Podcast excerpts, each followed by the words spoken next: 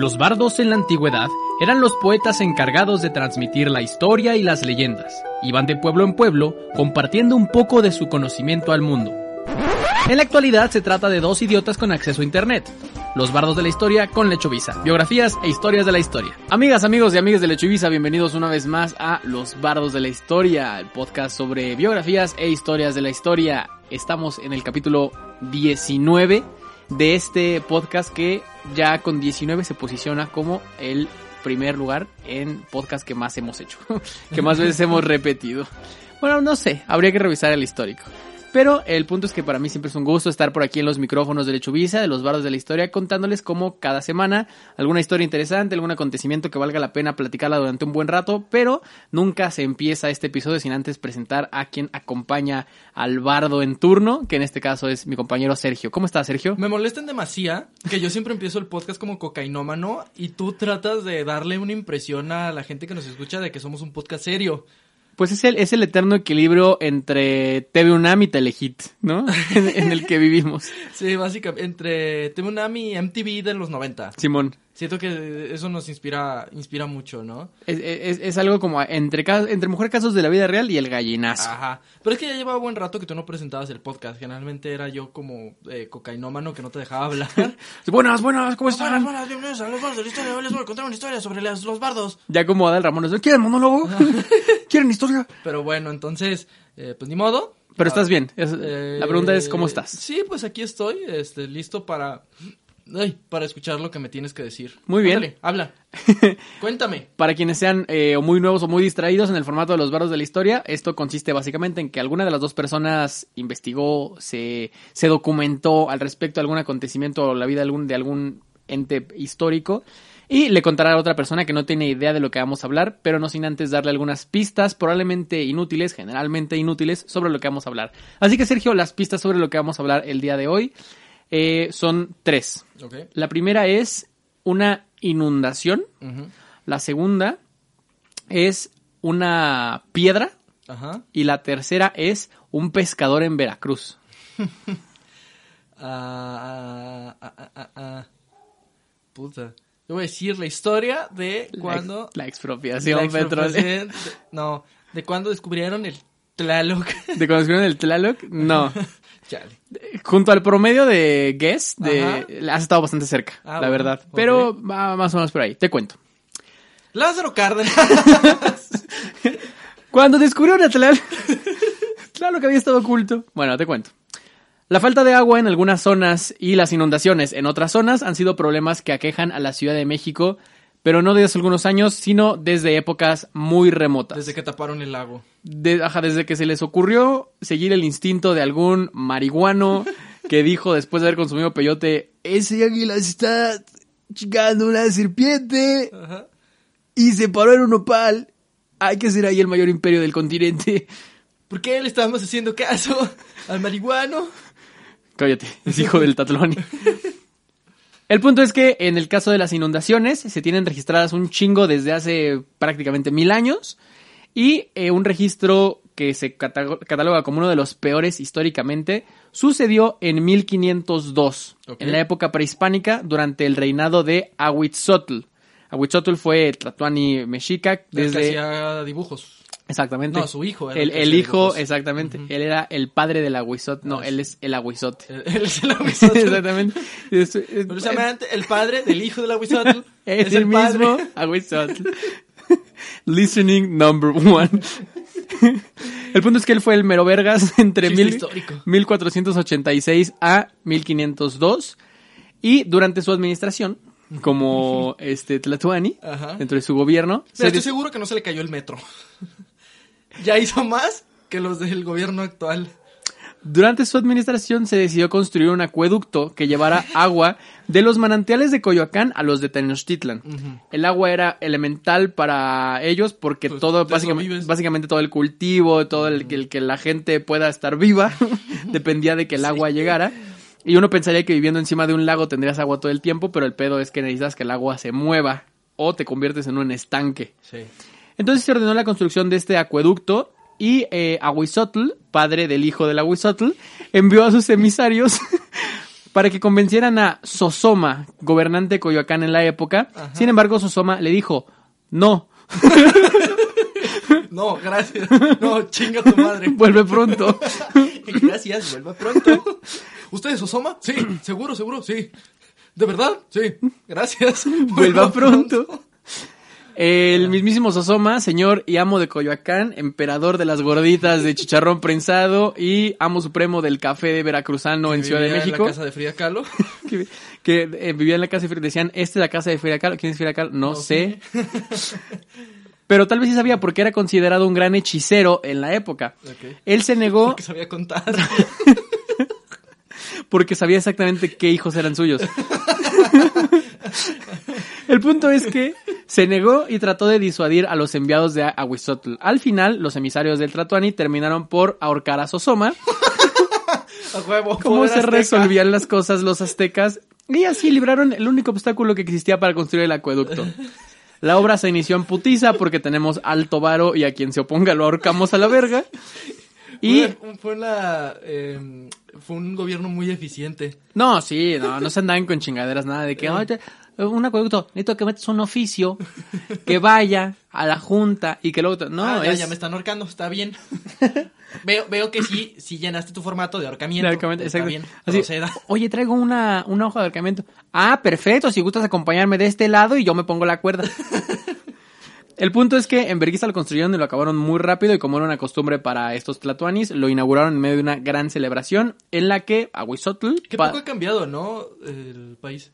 básicamente es, güey, hacemos, tapamos un bache, güey, trata el recodo. Exacto. Es lo, es lo mismo que entonces, güey. Al recodotl. Ahuizotl, padre del hijo del Ahuizotl, y los más altos sacerdotes mexicas, pues armaron el pinche pachangón, le dieron la bienvenida a Cha- Chal... Verga, güey, lo sabía. Dieron la bienvenida a Chalchiutlicue, Chalchutricle. Lo dije peor. La de la falda de turquesa. que es a quien le consagraron este acueducto. Esta diosa es algo así como una contraparte femenina de Tlaloc. Ok. Y pues está asociada mucho eh, con la parte femenina hacia el tema de la agricultura y el... Y el Ella seca los frutos. campos. Exactamente. Eh, ella es el quien le cierra a la llave. Su representación más conocida pues es un monolito que justamente está en el Museo Nacional de Antropología. Después de la ceremonia, donde eh, evidentemente hubo mucho canto y mucho sacrificio humano, el emperador dio la orden de pues que empiece a funcionar el acueducto, ¿no? Ah, tenía que funcionar, patrón. No, pues lo inauguraron así de que, vámonos recio, abre al agua, güey. El pedo es que salió con tanta fuerza durante la celebración que el acueducto fue insuficiente para contenerla y se rompió. Ok. Pero ya no podían detener el flujo de agua con el que planeaban Sí, pues que el es que no, acueducto... no era pre- o sea, no era de que no tenía válvulas. o sea, Sí, no, no, no. Es güey. o hay agua o no hay. Y cuando hay, hay mucha, güey. Sí, güey. El punto es que así inició una pequeña inundación en el Valle de Coyoacán que después se trasladó a todo Tenochtitlan y al cabo de 40 días la situación se volvió tan grave que por ejemplo en Tenochtitlan el agua inundó cientos de casas, algunas viviendas se vinieron abajo y los campos de cultivo y sembradíos terminaron por valer verga. Güey, no hemos cambiado nada, güey. No, no, no. O sea, cambia, cambia... He- Hemos, hemos dicho mucho este mame de que, güey, la política es la misma desde la revolución. No, papi. El- Desde el imperio El mexica. ser humano es lo mismo desde siempre. O sea, ¿estás de acuerdo que cambia acueducto por línea 12 del metro? Por eso me mantuve en silencio cuando se No mencionó. mames, o sea, es la misma mamada, güey. ¿Y cu- cu- cuántas obras públicas no acaban así en, en, en México? Me lleva la verga. Se pone más bonito. Eh, verga, la siguiente línea no está. Muchas personas murieron ahogadas. no debí decirlo de se pone más bonito antes de esa Frases parte. que envejecieron mal. Se pone más bonito. Muchos se ahogaron. Y el mismo emperador tuvo que resguardar- re- resguardarse en la parte más alta del templo para no ser arrastrado por el agua, güey. La furia. Muchas crónicas de la época señalan que Ahuizotl tenía mucho miedo de que se rebelaran por este pedo. Así que pues simplemente se escondió durante un chingo de tiempo. Hasta que acude con Netzahualpili, que era el rey de Texcoco. Como de, eh, güey, tú tienes agua. ¿Qué haces con este pedo, güey? Ah, tú tienes agua, yo tengo mucha, güey. ¿Quieres más, güey? Eh, fue a pedirle consejo y estas son las palabras de Netzahualpili, obviamente traducido al español, porque somos un podcast caucásico colonizador. Ahora, señor, os quejáis y teméis, Pero si se hubiera evitado este inconveniente, no se vería anegado todo. Pues de ellos fuisteis avisados por el rey Sosoma de Coyoacán, y tú lo mataste por ello. Netzahualpili asumió el control de los trabajos para reparar la obra, aunque primero hubo... O sea, le cagó el palo, pero fue como, pero sí te ayudó. Simón, pero acepto el jale. Ajá. Aunque primero se realizaron otros sacrificios humanos de varios funcionarios. Fue como, ya llevamos cinco sacrificios y esto no para. ¿Y si usamos la tecnología? No, más sacrificios. Ok. Cuyos corazones fueron arrojados junto con piedras preciosas y otros tesoros al agua para calmar la ira de los dioses. Le- le- me- es- güey, si, estu- si ya hubieran enseñado la tecnología, hubieran agarrado a balazos el agua, güey. Ah, ni que fuéramos tejanos, güey. ¡Hazte para atrás! ¡Eh! Eh, ¡Hazte para atrás! ¡No se hace para atrás! Posteriormente, 15 buceadores oficiales del Imperio Mexica Ok. se zambulleron para tapar las aberturas por las que el agua salía con tanta fuerza y días después se empleó un dique para sellar definitivamente la fuente, cosa con la cual Netzahualpili quedó como el primer gran ingeniero Ajá. para resolver pedos El- del gobierno. Sí, el- el- la primera mexicana, porque seguro era una mezcla que le llaman co- con la locatzin, güey. Sí, sí, algo así, güey. Eh, No, esto con pura plastiloca. La mala planeación de este pedo le cayó tan caro a Tenochtitlan que tuvieron que ayudar a la población a reconstruir sus casas, además de que se les distribuyeron alimentos, canoas para resguardarse y cuidar sus pocas pertenencias que les quedaban, además de que se las, las plazas principales de la ciudad se convirtieron en tendederos enormes para secar la ropa. No mames. Güey.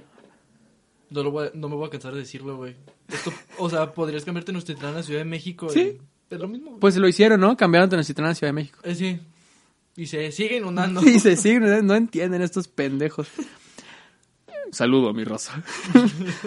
la inundación tuvo graves consecuencias en la salud de Ahuitzotl, quien en una de sus huidas para que la gente no lo cuestionara, lo cuestionara se pegó un vergazo en la cabeza entrando al templo, Qué güey, bueno.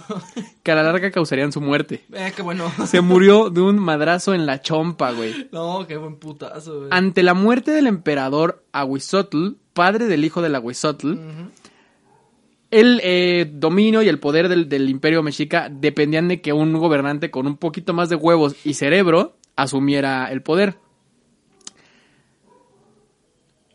El hijo de Axayacatl e Iselcuatzoin y la hija de Nezahual- de Nezahualcóyotl tuvieron un pequeño varón a quien llamaron Moctezuma Xocoyotzin quien se convirtió a la muerte de Ahuizotl en el gobernante de la ciudad mexica de Tenochtitlan, cuyos dominios se extendían hasta Texcoco y Tlatelolco. Puede no parecer mucho si ahora eres taxista en la Ciudad de México, No, hombre, son como 700 pesos. no más. y es que soy de sitio.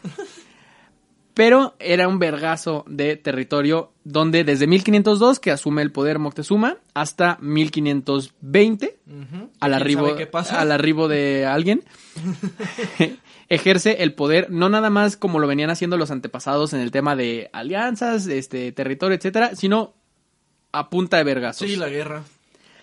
Moctezuma era un hombre de mediana disposición, acompañaba con cierta gravedad y majestad real, como lo describirían algunos primeros historiadores españoles.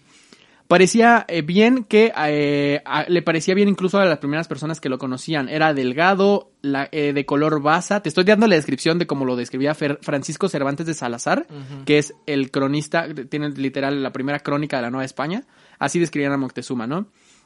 De la manera que todos los de su nación, igual que ellos, traía el cabello largo, muy negro y reluciente, ca- casi hasta los hombros. Tenía la barba muy rara, con pocos pelos negros y casi tan largos como un sheme. Tenía barba meji- mexicana, güey. ¿Simón? O sea, tres pelitos por aquí, otros por acá. O sea, a mí me Barba sale... de Xoloscuincle, Sí, güey. a mí me sale igual, güey. O sea, de- de- de qué Tú ves a? Sergio y es Moctezuma Xocoyotzin con saco. Probablemente mido más que Moctezuma, güey. Seguramente. Los ojos negros, el mirar grave, mirándole convidaba a amarle y reverenciarle. Yo creo que Francisco Cervantes tenía un crush Tenía con crush Moctezuma, con ¿no? Moctezuma, Y se le veía un paquetote cuando se hincaba. Sí, yo, yo, se- yo veía cuando se agachaba y no usaba taparrabo. Era hombre de buenas fuerzas, suelto y ligero, tiraba bien con el arco, nadaba, hacía bien todos los ejercicios de guerra, era bien acondicionado, muy justiciero, alto, bueno con los niños, valiente. Pues sí, güey, qué pedo con este güey. Todo aquello que sus antepasados hubieran querido lograr, Moctezuma lo reunió en una sola persona, puesta en el liderazgo más importante de todo el continente. Además de eso se le sumaba la experiencia que había tenido militarmente y era tal la condición de que sus vasallos tenían ante él que no podían eh, no podían no obedecerle, pues había un tema de devoción hacia Moctezuma más allá de obediencia civil. Ajá, más allá de obedezo, te ahorco. Exactamente, eran devotos de Moctezuma, güey. Por ejemplo, lo que mencionaba de que este güey a punta de vergazos consolidó el Imperio Azteca, de 1508 a 1513 atacó, a, por ejemplo, a Huexoncinco y a Choloyán, que eran los territorios más cercanos a lo que era el centro del Valle de Tenochtitlan. En 1510 conquista Amatlán, en 1511 conquista, verga, güey, Tlaxquillauco, Ok. Icpatepec, Nopayán, Iscuixotepec, que son ahora lo que es el centro sur de Oaxaca, para que ya veamos hasta dónde está No, llegando. sí, sí llegó, sí llegó lejos del Es- cabrón. o sea, a donde ahorita tú y yo pagaríamos dos casetas, Ajá. este güey a punta de vergazos No evitó las nada. casetas, Simón. Él la- puso la caseta. Tomó las casetas, Se armó con un ejército de maestros. liderados por la eh, vitalicia, líder de los maestros, el Baester Gordiyotzin. Eh, En ese tiempo ya tenía 300 años caminando sobre la tierra. para 1515 lo único que le faltaba era un señorío costero. Y es entonces cuando se acerca a Tototepec para terminar su primera etapa de control territorial Quería con, conocer el mar. con la, básicamente, con la cual buscaban eliminar la unión entre tlaxcaltecas y mixtecos que representaban el mayor quebranto entre la dominación azteca, mexica más bien, pero no se, no se encontraba en condiciones de ir a la guerra justo cuando iban por este territorio costero, por lo que los mexicas, sin tener a su líder en el campo de batalla, terminaron por no poder llegar a esas zonas. Además, su segundo al mando para ese tipo de, de operaciones era el mismo Nezahualpili, de quien te hablaba que arregló el pedo. Pero también él estaba demasiado ocupado en resolver los pedos internos de su, de su pequeña población. Tapando fugas. tapando fugas en vergüenza el güey. que ganaba más de fontanero que de Que de- gobernador. No, el plomero es altamente pagado Güey. en una ciudad que es un lago. Ajá, en una ciudad que está sobre un puto lago, güey. Güey, lo que ha de, lo que ha de costar impermeabilizar. No, no, no. Pues como en, en, en pinche... Ay, güey, se me fue el... eh, Venecia, güey. Sí, tal cual. Ay, el pedo que ha de ser cuidar las ciudades. pues, imagínate, este güey es como... Mira, de, de que me digan pendejo que me necesiten para que no se hunda su casa, pues mejor. Me cambio de... A pesar de ello, aprovechó el momento para debili- debili- debilitado para conquistar también a Huetzoncinco en 1517 y con esto eh, se ponía eh, eh, Huetzoncinco era su rival militar más fuerte cercano. Es por esto que para 1518 Moctezuma había conquistado 48 cabeceras de pueblos, que lo que, hoy, lo que hoy serían 450 poblaciones. Entonces, lo que de por sí ya era un- el imperio más importante de- del país y del continente, terminó por ser sumamente dominante. Estaba en su mejor momento Moctezuma cuando sucedieron las siguientes ocho cosas.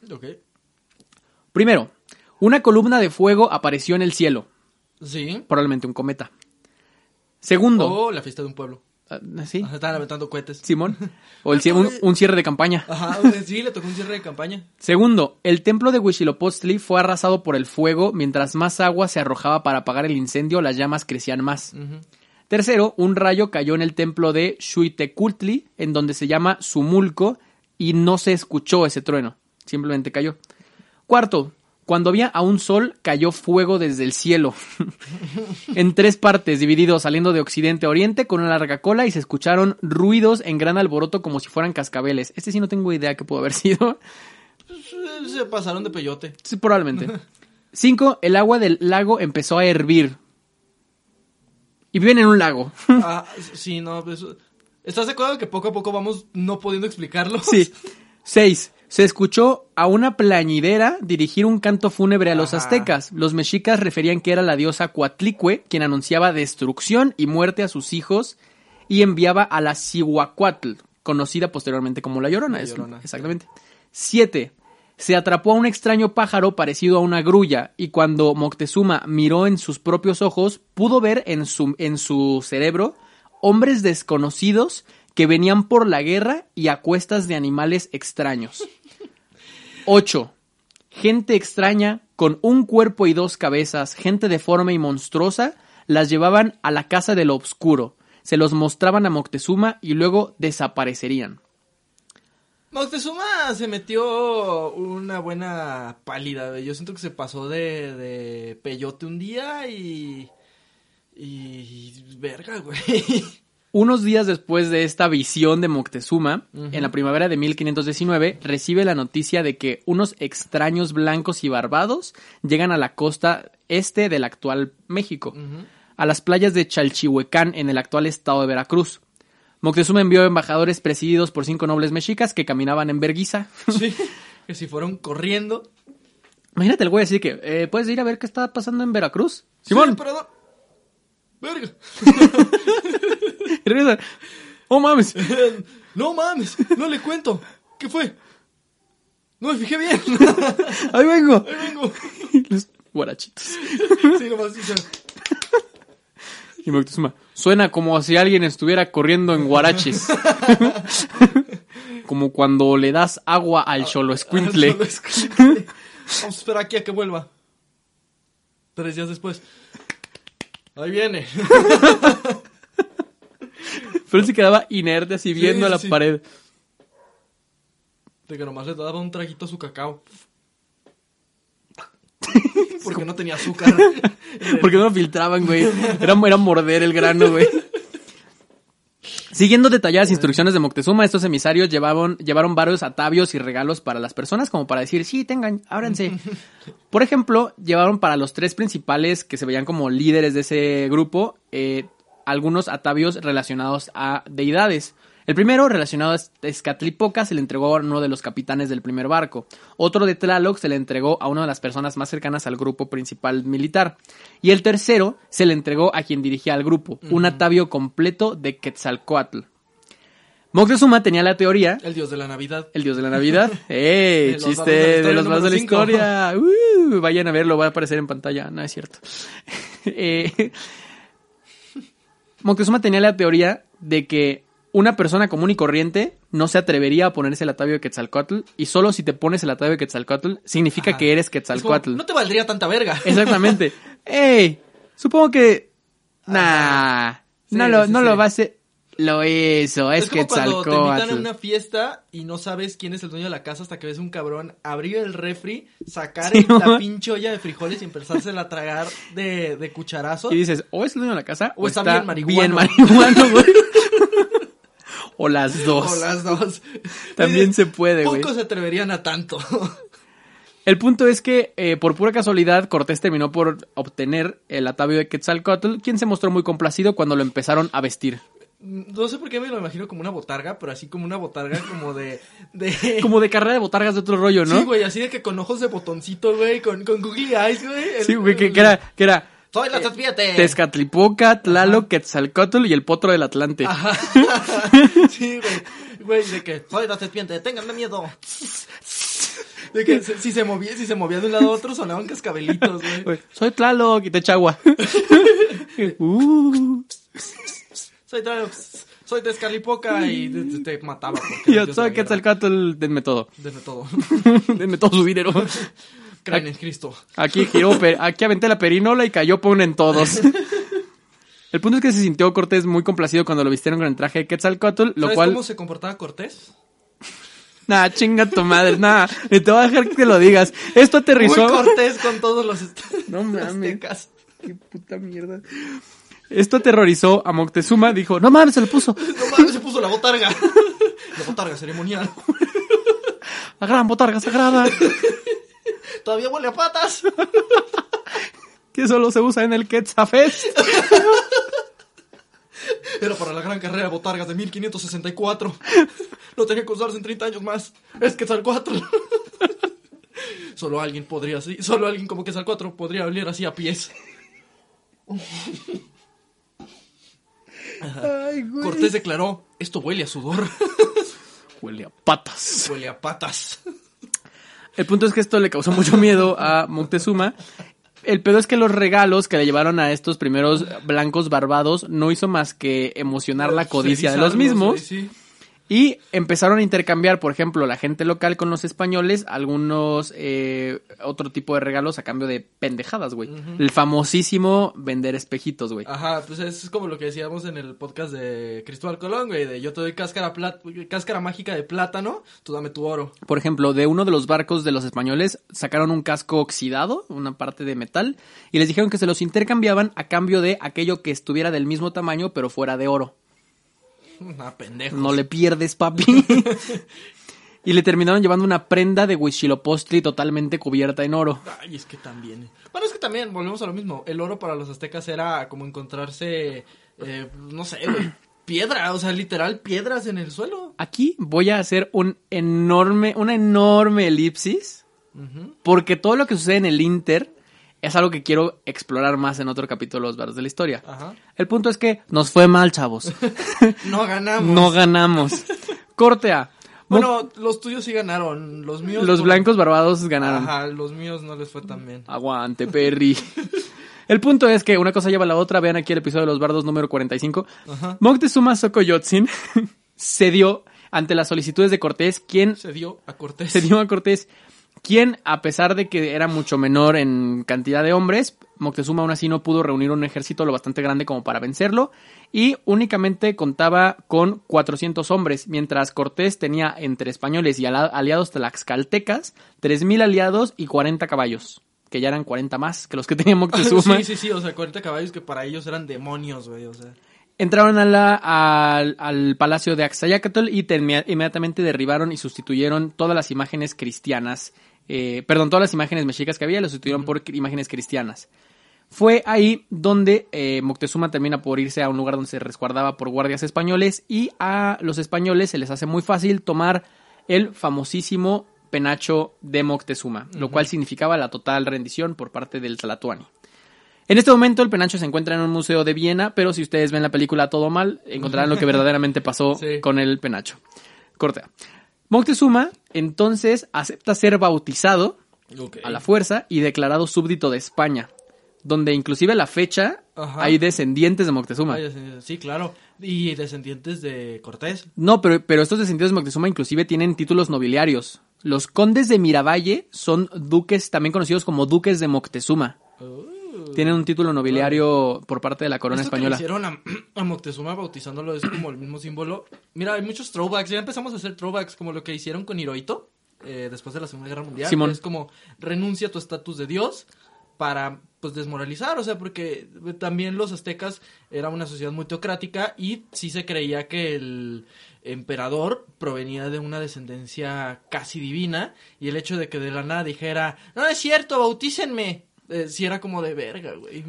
Mis hermanos se murieron por ti, güey. No seas, no seas cabrón. No me hagas esto, güey. Justamente, como bien lo dices, parece que va a ser siempre un paso adelante, Sergio. La gente no podía creer que una figura casi deidad para ellos estuviera entregada tan fácilmente, por lo que exigían verle.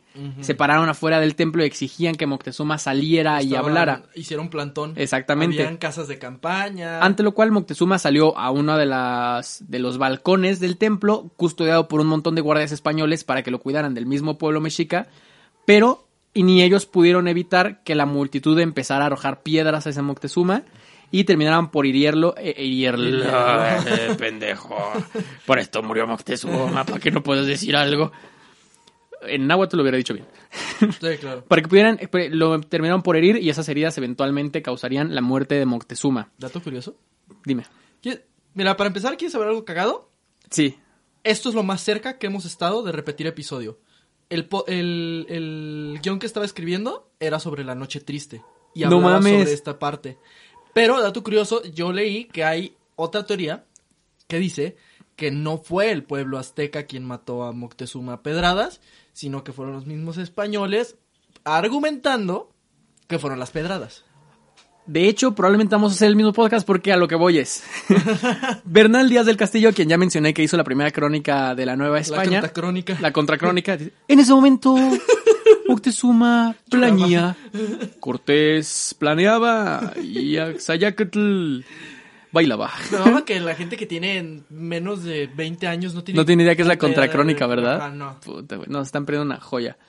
El punto es que Bernal Díaz del Castillo comenta, sucede muy curioso que justamente la ejecución pública supuesta a, a contra de Moctezuma fue exactamente después de que Cortés y otros capitanes españoles encontraran dentro del palacio de Axayacatl lo que era un tesoro que es el que a la posteridad se lo conocería como el famosísimo tesoro de Moctezuma. Que sigue siendo un mito. Exactamente. Cortés lloró por él y todos nuestros capitanes y soldados eh, estaban en luto. De los que le conocíamos y tratábamos fue tan llorado como si fuera nuestro padre. No nos hemos de maravillar de eso, pues era una persona sumamente buena, bondadosa, Decían que había 17 años desde que reinaba y que fue el mejor rey que en México había habido. Perdón, es que me imaginé, mientras todo esto pasaba, Cortés seguía con la botarga, con la botarga de Quetzalcóatl puesta, de que viendo el cadáver de Moctezuma y se murió con la botarga, güey. No, yo me imagino a Bernal Díaz del Castillo contando todo esto, mientras atrás hay un cagadero, güey. Sí, güey. Gente matándose y él... Sucedía en aquellas épocas. Una lanza en llamas. Imagínate, güey, el güey con la botarguita, güey, con la botarga de, de, de Moctezuma matando, matando mexicas, güey. El punto es que la persona de Moctezuma fue venerada tanto por eh, indígenas como por españoles y al día de hoy inclusive este hay un hay un día al año en el que se guarda luz por Moctezuma. La bandera del Zócalo está media asta. El punto es, vamos ahora con justamente lo que dices. Hubo capitanes que vieron el tesoro de Moctezuma, supuestamente con la crónica de Bernal Díaz del Castillo, antes de que éste muriera, por lo que se empieza a sospechar sobre el montaje de la muerte de Moctezuma. Le hicieron un colosio Un colosio. a Moctezuma. Ajá, Moctezuma lo mató Moctezuma. Los primeros en ver este tesoro fueron Hernán Cortés y sus hombres más cercanos a su llegada a Tenochtitlan, cuando fueron hospedados en el palacio de Axayacatl, que actualmente es el, es el Monte de Piedad, en el centro histórico, que era la casa donde vivía el padre de Moctezuma. ¿Por qué? Porque había una tradición en la cual Moctezuma y todos los Xocoyotzin no podían tomar nada del tesoro de la familia, solo podían agregarle cosas. Ah. Nadie podía sacar algo, solo tenías que meter más. Básicamente era una mega, mega herencia. Simón. Casi, casi un. Una herencia a- al infinito, güey. O sea, Ajá. nadie, ninguno de los descendientes podía tomar cosas. Inclusive las personas que interactuaban y que, y que metían las cosas no eran de la familia, eran sirvientes. Porque ellos no querían estar tentados ante el posible poder del oro en sus manos, güey. Las riquezas, según eh, esta tradición, no podían ser tocadas, como te menciono, por el emperador. Y eh, la caudalada fortuna era resguardada en Teucalco, que era el palacio familiar eh, de los Moctezuma. Cuando esto fue abierto, los españoles encontraron artefactos con oro como aretes, diademas, tejidos de pluma, escudos finos, lunetas de, lunetas de nariz, ajorcas, collares, figurines, anillos, bandas, botones y alhajas. Toda la joyería. Todo este oro que encontraron los conquistadores fue fundido y convertido en barras. Barras. A sus aliados Se fueron rapeando. se fueron rapeando. A sus aliados, los tlaxcaltecas, nomás les dieron algunas piedrecillas de jade y unas plumas finas, puta. diciéndoles que era lo único que habían encontrado. No mames. Pero ante la sospecha de que existía aún un mayor tesoro, decidieron por tomar prisionero a Cuauhtémoc, quien es quien más sufrió por el pendejo de Moctezuma. ¿Yo qué? No mamen. Este, este emperador eh, Cuauhtémoc, que pasa a ser el último de los emperadores mexicas, fue torturado eh, con lo que conocemos como el famosísimo le quemaron las patas, pero lo que hacían es que primero le hundían todas las piernas en aceite y luego procedían a quemarlo hasta que revelara algo, cosa que Cuauhté- Cuauhtémoc jamás hizo, güey, Porque no sabían nada. porque no hablaba español. Probablemente dijo todo, ¿no? De que, güey, está aquí en la esquina, güey, no mamen. hasta tal punto en el cual les confesó, comillas, comillas, que Moctezuma en un último momento había arrojado todo el oro hacia el lago y que tenían que irlo a buscar ahí.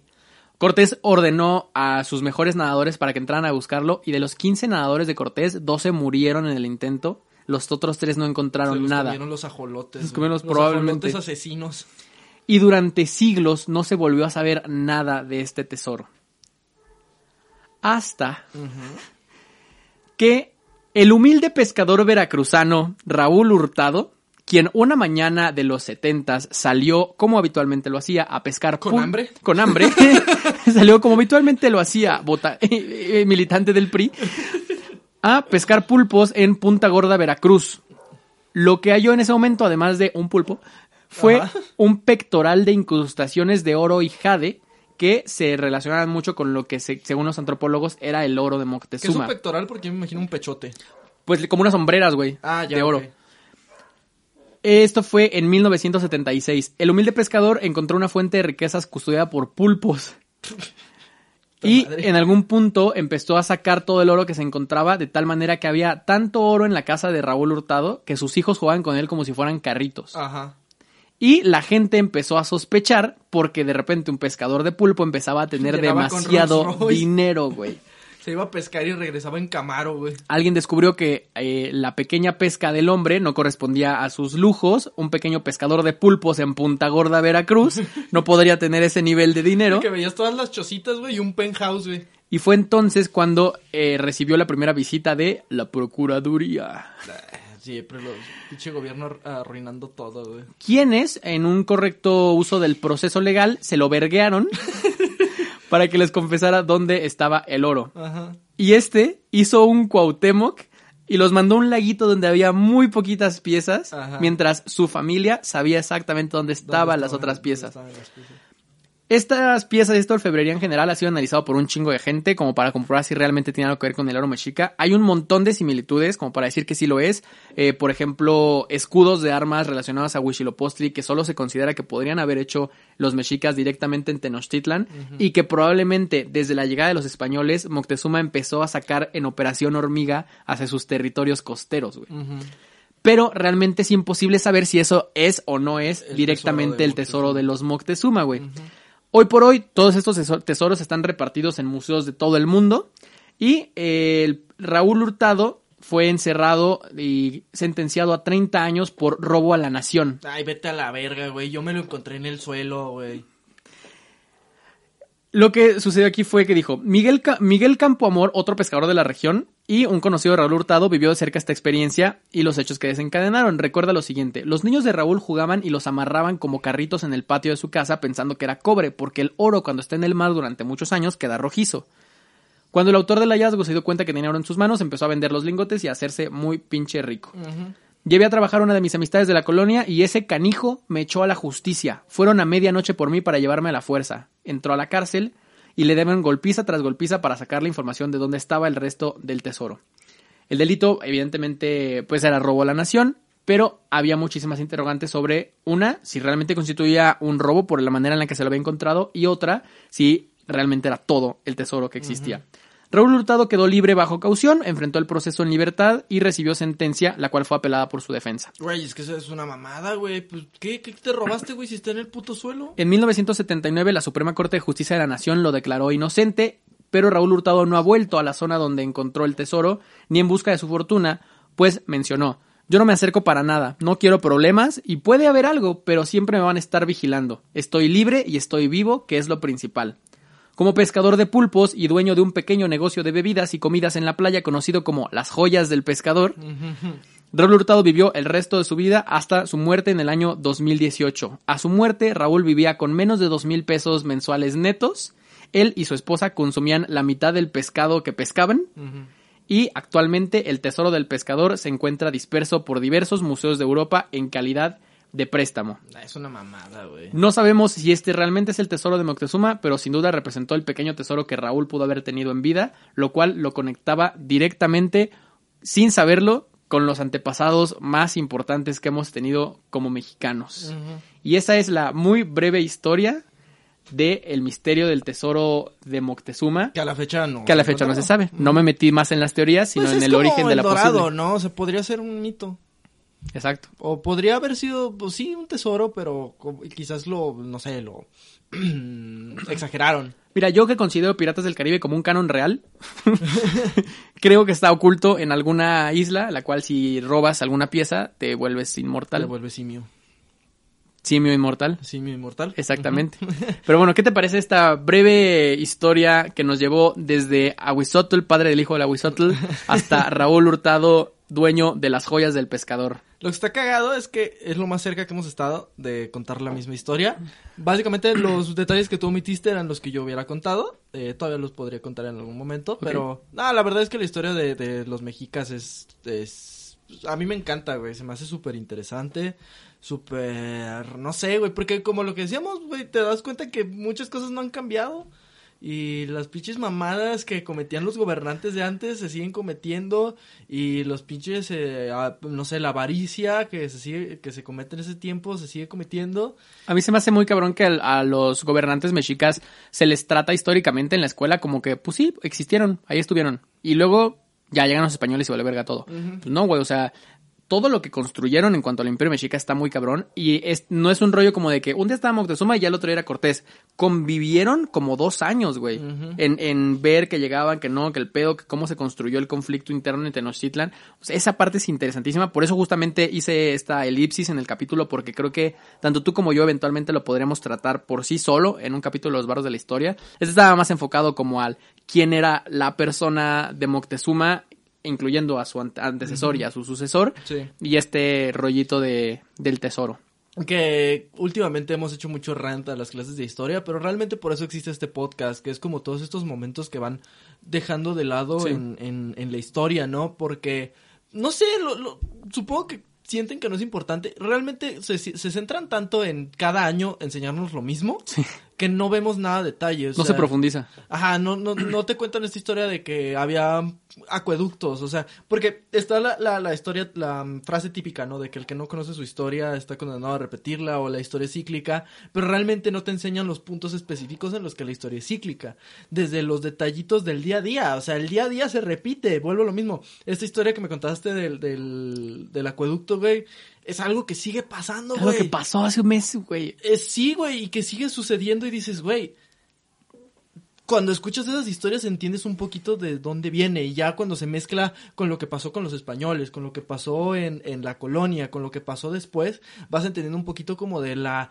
identidad del mexicano y por qué a veces como que lo traemos en el ADN, ¿no? Como Claro. que ciertas cosas se repiten y se repiten y se repiten, porque yo sí creo que no enseñan a los niños a detectar estas mamadas que pasan cada pinche 100 años, ¿no? Y, y si, si te gusta un leve la historia o si te interesaba más en, en la escuela, este tipo de anécdotas y de conocer más de cerca a los, a los personajes, a mí me fascina muy cabrón. O sea, el, el saber que esto sucede- sucedió se combina después con, creo que tanto tú como yo hemos tenido experiencias casi religiosas en el Museo de Antropología de la Ciudad de México, güey. E- Y, y es como todo se va construyendo. Por ejemplo, esto que mencionaba, lo que era el Palacio de los Moctezuma, ahora es un edificio histórico en el centro de la ciudad, que hemos caminado, güey, que hemos estado en, en esas esquinas.